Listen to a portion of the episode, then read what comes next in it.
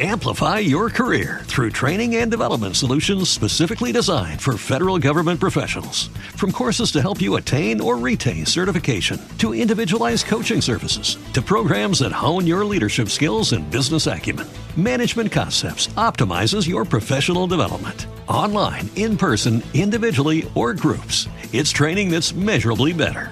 Learn more at managementconcepts.com. That's managementconcepts.com.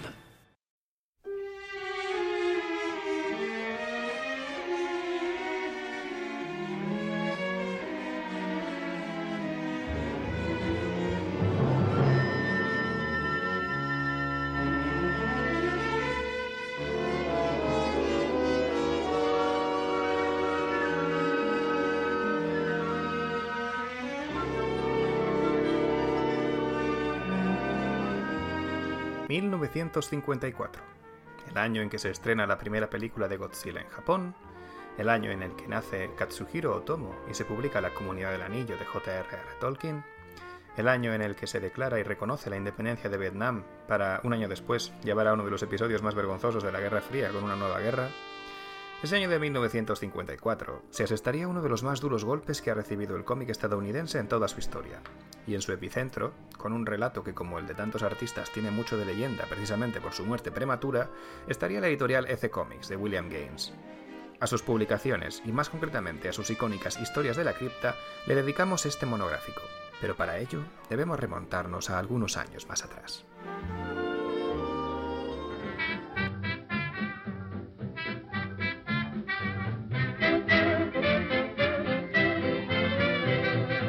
Corría el año 1933 y las tiras de prensa dominicales ya formaban parte del imaginario popular estadounidense. Cada domingo, uno de los formatos precursores del cómic brillaba en los kioscos americanos, a veces a todo color. Eastern Color era una de las principales imprentas de suplementos dominicales del noreste del país, y a un colaborador de la empresa se le ocurrió aprovechar el lapso de tiempo en el que las máquinas solían estar paradas entre turnos para imprimir un panfleto. Ocho páginas de periódico recopilando en color viejas tiras de prensa ya publicadas para promocionar los suplementos, bajo el título de Fanny's on Parade. Recordemos que Fanny's, algo así como diversiones, era uno de los nombres que recibían estas tiras habitualmente, similar a lo que sería después cómics, en el sentido de tiras cómicas, dado que habitualmente eran de humor. El suplemento tuvo tal éxito que ese mismo año empezaría a serializarse esa recopilación de tiras rebautizada como Famous Fanny's para la editorial Dell.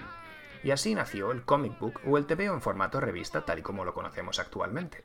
Aquel hombre que tuvo la idea, al menos si se lo preguntaban a él, fue Maxwell Charles Gaines, antes Max Ginsberg, hijo de inmigrantes judíos, hombre de negocios, charlatán profesional y fundador de lo que sería la editorial F Comics. No obstante, no adelantemos acontecimientos.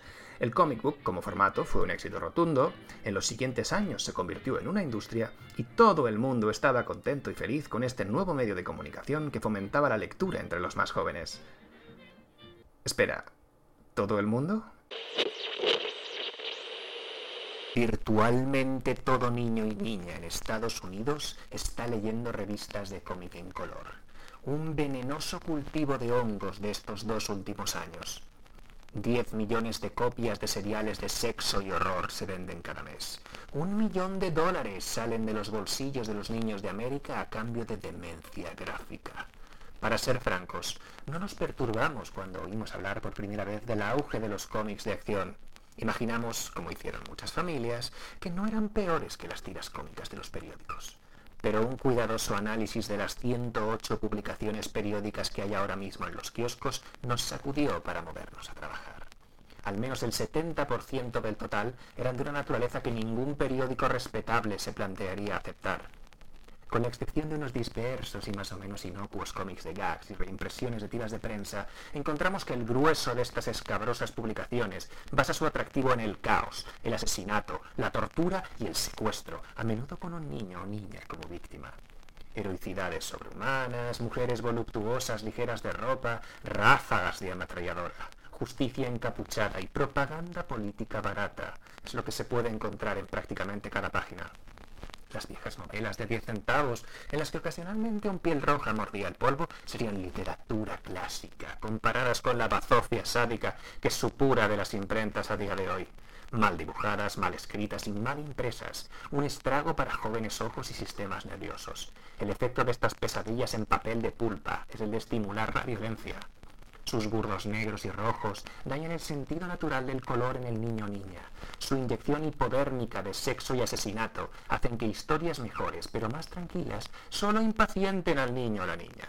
A menos que queramos una nueva generación más salvaje que la actual, las familias y profesorados de toda América deben unirse para acabar con las revistas de cómic.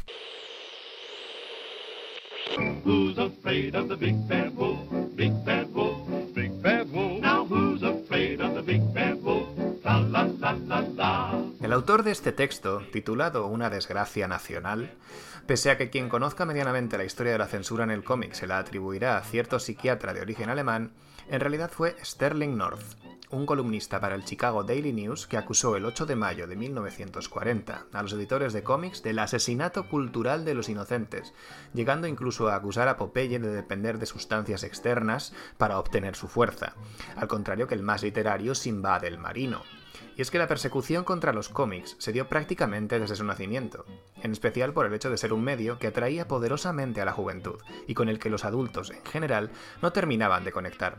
Como veremos más adelante, esta sensación de brecha generacional se irá haciendo cada vez más patente en un periodo de belicismo constante. Recordemos que un año y medio después de esta columna, los Estados Unidos entrarían oficialmente en la Segunda Guerra Mundial. Y esa brecha generacional asustaba en diversas esferas.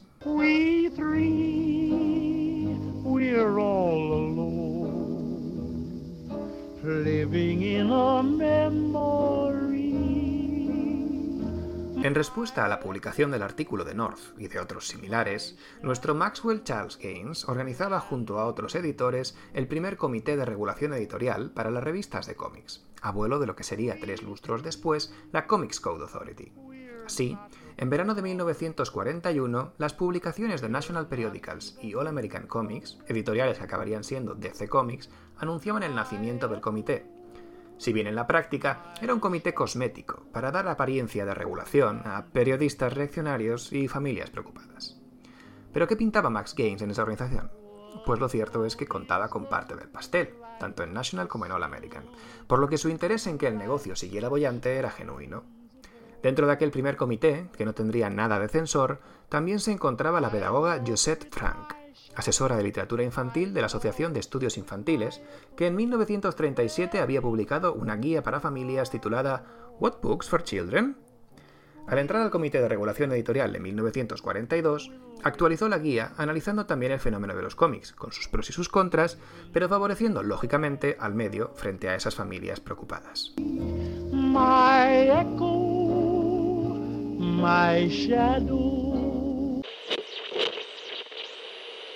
Por inaceptables que puedan parecerles a los adultos, los cómics siguen atrayendo a los niños. Y es lógico que así sea, pues en ellos hay acción, rápida, súbita, eficaz y a menudo inesperada. Lo que es más, en los cómics generalmente siempre hay algún personaje que hace algo que el joven lector tiene prohibido y que recibe un pronto castigo. Podría decirse que el lector infantil experimenta aquí de manera vicaria tanto el placer de la transgresión como la expiación de su propio sentimiento de culpa a través de la imagen del culpable que recibe el castigo. Puede que no nos guste creer que niños y niñas adorables encuentren divertido retorcerle el cuello a un pollo, pero parece que es así. Lo encuentran divertido, pero también saben que está mal hecho. ¿En qué medida responden tales historias a una necesidad psíquica profunda de nuestros niños? Es algo que solo podemos conjeturar, pero que satisfacen tal necesidad resulta evidente. En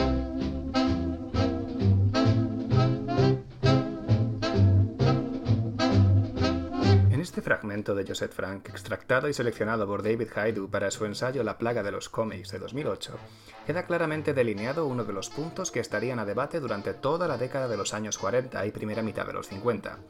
Los niños y niñas que leen violencia en los cómics no necesariamente van a imitar esa violencia en tanto que siempre se la muestra como algo malo, indeseable, y donde el mal debe ser derrotado.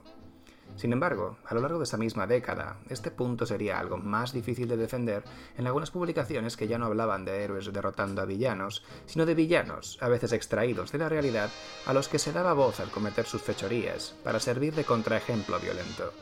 Y es que, aunque todavía no hablamos de la editorial EC Comics, resulta necesario hacerlo de los cómics de crímenes, y en concreto de una de sus cabeceras más emblemáticas de los años 40. listen, babe, lay that pistol down. Pistol packing mama, lay that pistol down. She kicked out my windshield, she hit me over the head. She cussed and cried and said I'd lied and wished that I was.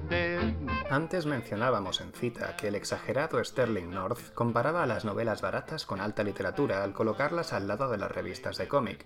Pero uno de los subgéneros más populares dentro de esas novelas y revistas pulp de relatos había sido el de crímenes reales o inspirados por la realidad. Aficionado a ellas, el dibujante Charles Byro propuso a su editor, Lev Gleason, de Lev Gleason Publications, la idea de lanzar una revista de cómics centrada en esos crímenes sórdidos, en un tono casi caricaturesco. La propuesta venía acompañada de un título, una frase que se popularizó a raíz de las recreaciones de casos criminales reales que la Metro Goldwyn Mayer había producido en forma de cortos documentales. El crimen no sale a cuenta. La primera entrega de Crime Does Not Pay se publicó en junio de 1942, aunque en realidad llevaba un 22 en portada. ¿El motivo? Había sido rebautizada a partir de la cabecera Silver Streak Comics, una serie antológica de géneros variados y sin una dirección clara.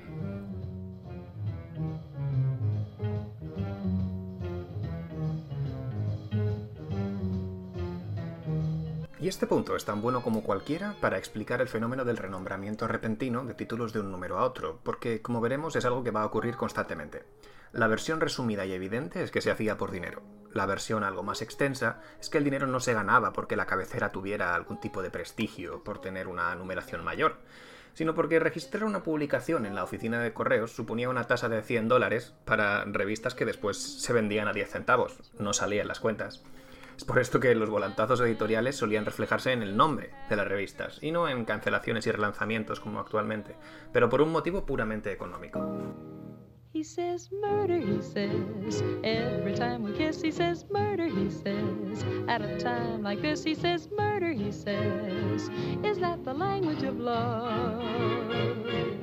La cabecera Crime Does Not Pay abrió brecha en muchos aspectos, no solo por su retrato de la criminalidad, sino por la forma en que la trataba y representaba. En su logo, la palabra crime aparecía en grandes letras mayúsculas, a color, ocupando casi un tercio de la portada, mientras que el Does Not Pay aparecía en letra pequeña y blanca sobre una banda negra, con el resto de la portada mostrando crímenes de diversa categoría. Es de importancia destacar este elemento de la forma en la que estaba construida la portada, porque hay que recordar que la mayoría de estas revistas se adquirían en kioscos. Un potencial comprador a menudo vería esa portada de lejos y lo que destacaría en ella sería la palabra crimen, llamando claramente la atención entre el resto de revistas de cómic.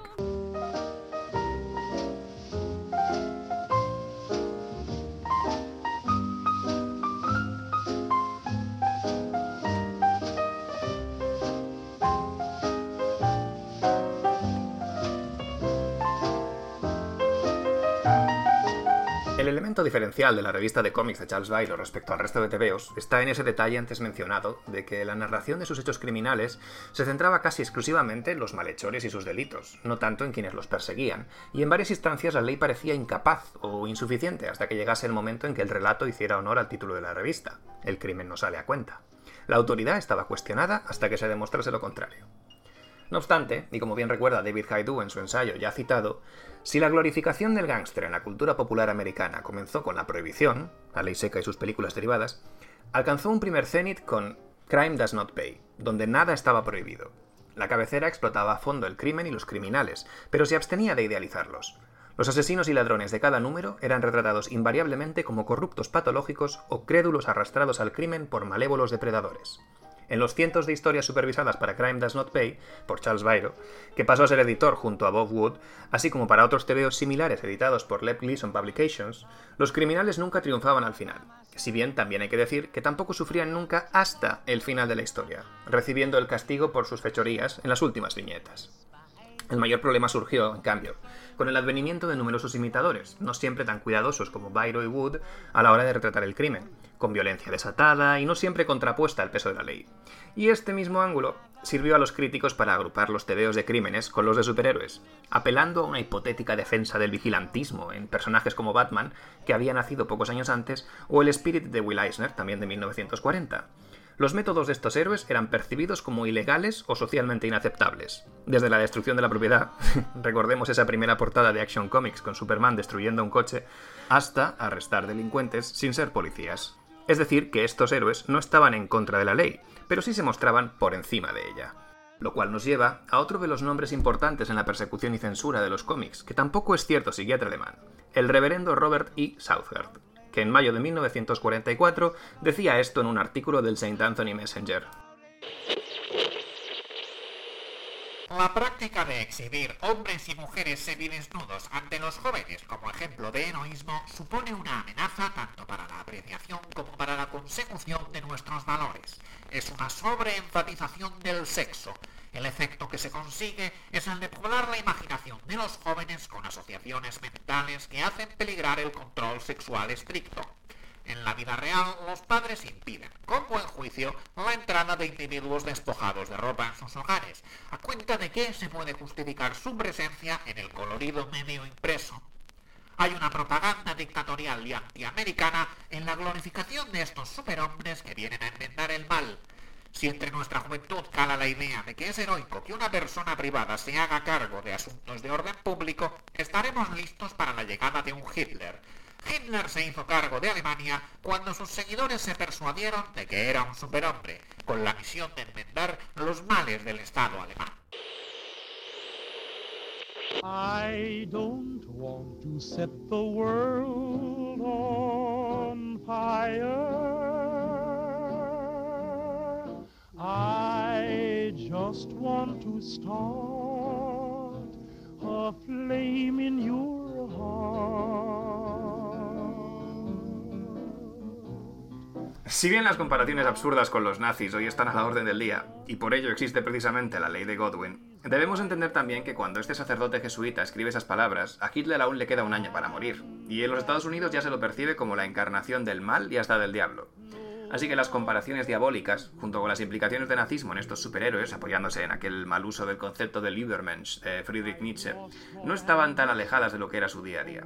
No obstante, dichas comparaciones y la constatación de que los cómics habían topado con la Iglesia también se pudo apreciar en otros textos del mismo 1944, como el del Consejo Catecumenal, que publicaría un folleto de ocho páginas de Gabriel Lynn titulado El caso contra los cómics. Lo irónico de aquello, una ironía que se repetiría en cierto documental del que hablaremos cuando estos tebeos se lleven a juicio político, es que para denunciar a los cómics, el folleto empleaba en su portada una iconografía demoníaca y terrorífica que jamás habría podido encontrarse aún en ningún kiosco. Para la descripción del panfleto, vuelvo a citar a David Haidu. La portada de The Case Against the Comics se centraba en una figura demoníaca, en esta ocasión un individuo desnudo de aspecto bestial, colmilludo y con el pelo blanco de punta, afanado en la preparación de algún veneno en sus tubos de ensayo. A su alrededor, una colección de espantos, cuerpos cayendo de un edificio destruido por la explosión de un cohete, un maleante de nariz ganchuda abatiendo a tiros a un hombre elegantemente trajeado en un callejón, un superhéroe con una capucha similar a la de un verdugo y los rostros de cinco niños, incluyendo a dos niñas, compartiendo un comic book.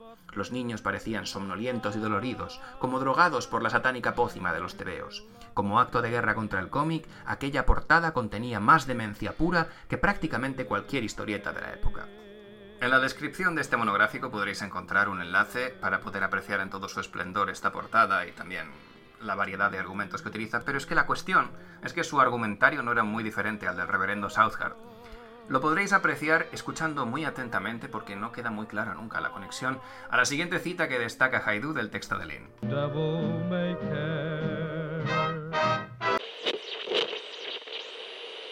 Un gran número de comic books muestra las heroicas aventuras de uno o más personajes cuya filosofía solo puede calificarse de antiamericana y en algunos casos anarquista.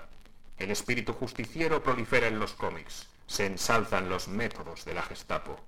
Permitir que los jóvenes sean adoctrinados de esta forma con el mensaje totalitario de que el fin justifica los medios no es ni cristiano ni estadounidense. Incluso los personajes infantiles de los comic books participan en actividades antiamericanas de esta naturaleza. Los comandos juveniles ficticios guardan un gran parecido con los cuerpos militaristas infantiles de la Alemania nazi.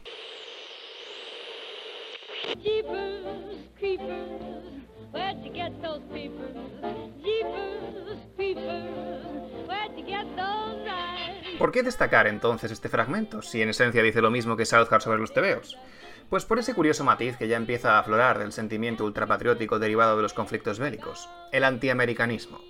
La Segunda Guerra Mundial aún no ha terminado, y técnicamente la Unión de Repúblicas Socialistas Soviéticas pertenece al mismo bando que los Estados Unidos. Pero cuando el conflicto llegue a su fin dará comienzo a la Guerra Fría, y con ella las cazas de brujas del Comité de Actividades Antiamericanas contra el Comunismo. Un elemento que cargaría las tintas, nunca mejor dicho, en parte del recorrido histórico de la persecución contra los cómics. Pero, a todo esto, ¿dónde estaba Max Gaines y cómo conectan estos conflictos con la EC Comics que titula este monográfico?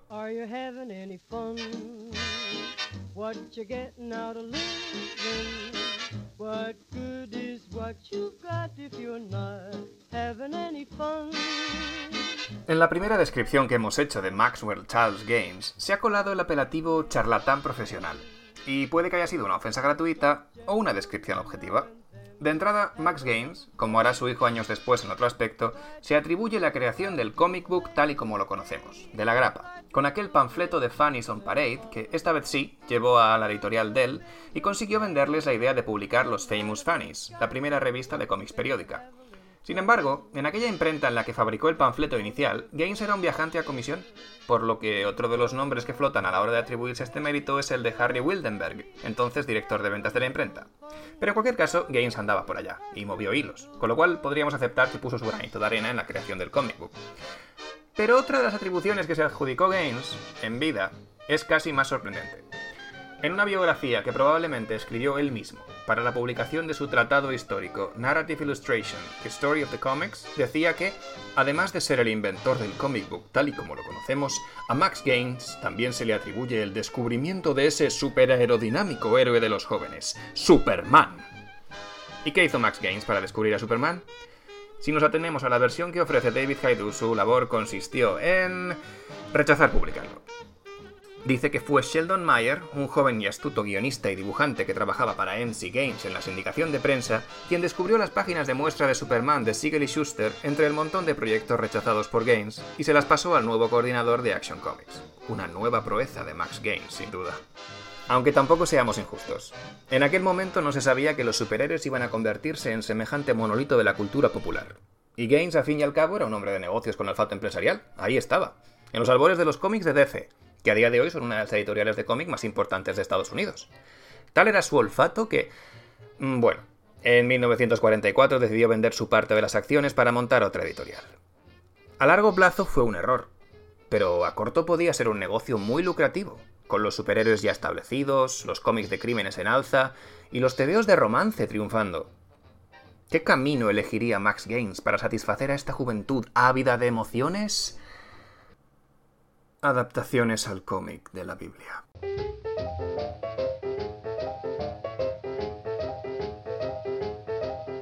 Con el dinero que obtuvo de la venta de su parte de All American Comics, el visionario Max Gaines fundó EC Comics para publicar por su cuenta un proyecto que había empezado a publicar con DC, una revista de cómics de la Biblia, así como otras revistas destinadas a un público infantil.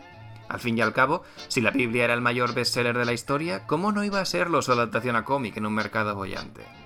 Además, en aquel momento las siglas elegidas de EC Comics, el nombre que escogió para la editorial, respondían a ese otro factor que atrae a niños y niñas por igual cuando lee un TVO.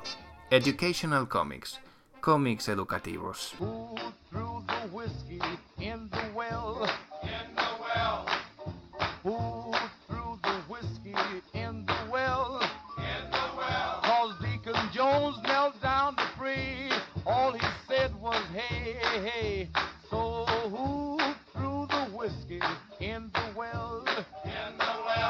Algo que no se puede negar de la visión de Max Gaines es que creó algo genuinamente original, ya que a nadie, nunca, jamás, en el mercado americano se le había ocurrido publicar un cómic de la Biblia.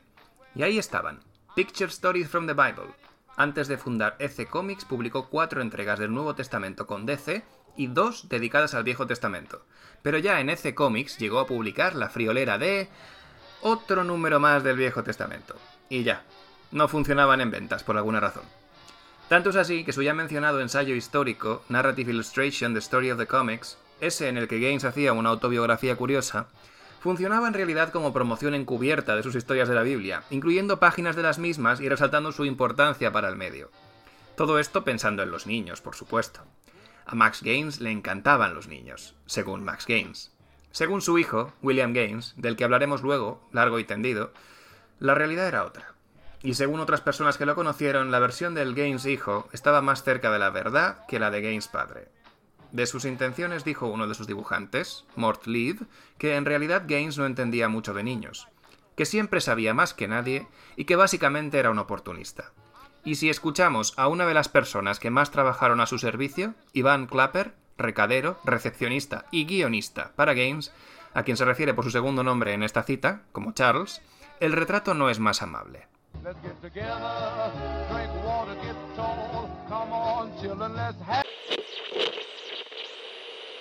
Charlie. Ah, ah. Siempre quiso ser profesor. Y aseguraba haber sido director de colegio en alguna parte, pero nadie averiguó jamás si aquello era cierto. Charlie era un mal bicho. La última persona que querrías como profesor o como padre. Jamás dijo una palabra agradable a su hijo. De hecho, lo odiaba. Y no se esforzaba por ocultarlo. Y Bill sentía lo mismo por él.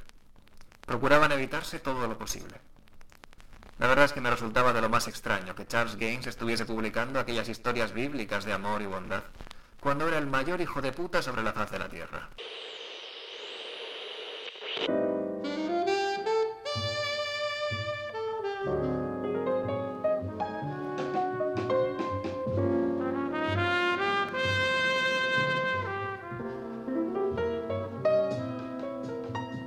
Año después de la publicación de ese último número de Picture Stories from the Bible, Max Gaines dejaría de ser editor de TVOs. Dejaría de tener una relación tormentosa con su hijo. Y es que dejaría este mundo, para siempre, en un accidente de navegación. Fue en el lago al que la familia Gaines solía retirarse, en este caso a sugerencia del propio Max Gaines, para que su mujer olvidara un disgusto reciente, que el matrimonio que había concertado para su hijo Bill, con una prima segunda, había resultado en divorcio. Siendo así, Bill Gaines se culparía durante años de la muerte de su padre, pese a la mala relación. A lo que contribuiría su madre, que de hecho fue quien le pidió que se hiciera cargo del negocio familiar pese al nulo interés de Bill en los cómics, algo a lo que él accedió para no dar un tercer disgusto a su madre. No obstante, el desinterés de Bill Gaines por los cómics era más derivado de no querer relacionarse con su padre que de una animadversión específica contra el medio. Le atraían más las revistas pulp de ciencia ficción y los viejos seriales radiofónicos de terror, como The Witch's Tale o Lights Out.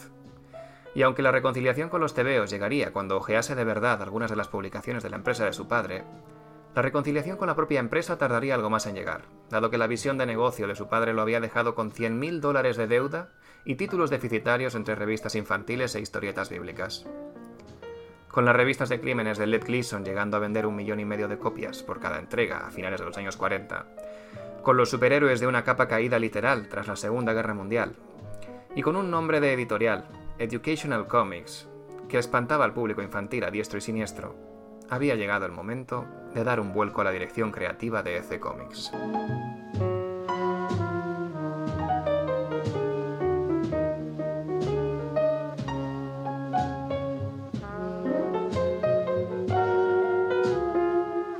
Dada la extensión de la historia de la editorial, abarcando varias décadas y muchos sobresaltos, este monográfico continuará en la próxima entrega del podcast.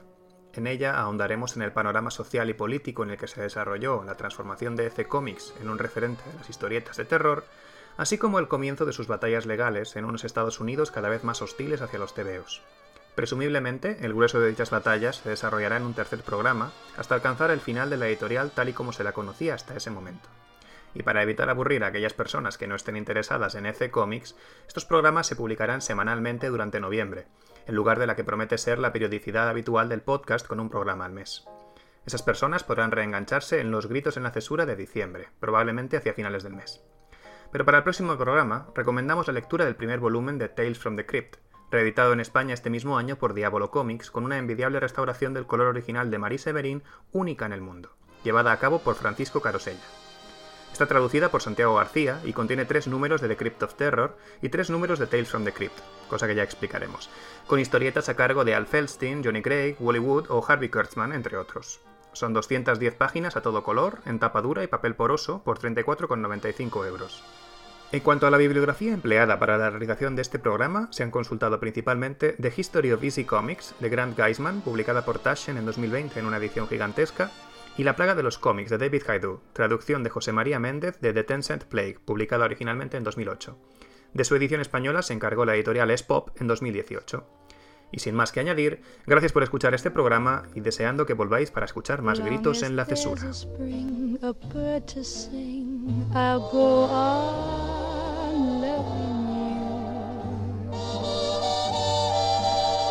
Till the end of time,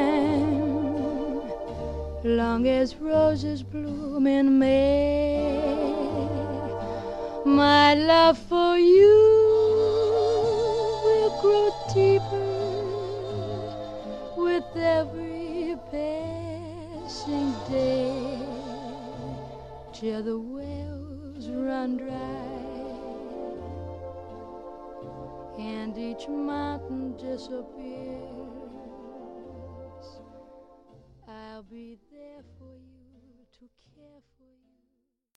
Amplify your career through training and development solutions specifically designed for federal government professionals. From courses to help you attain or retain certification, to individualized coaching services, to programs that hone your leadership skills and business acumen, Management Concepts optimizes your professional development. Online, in person, individually, or groups, it's training that's measurably better.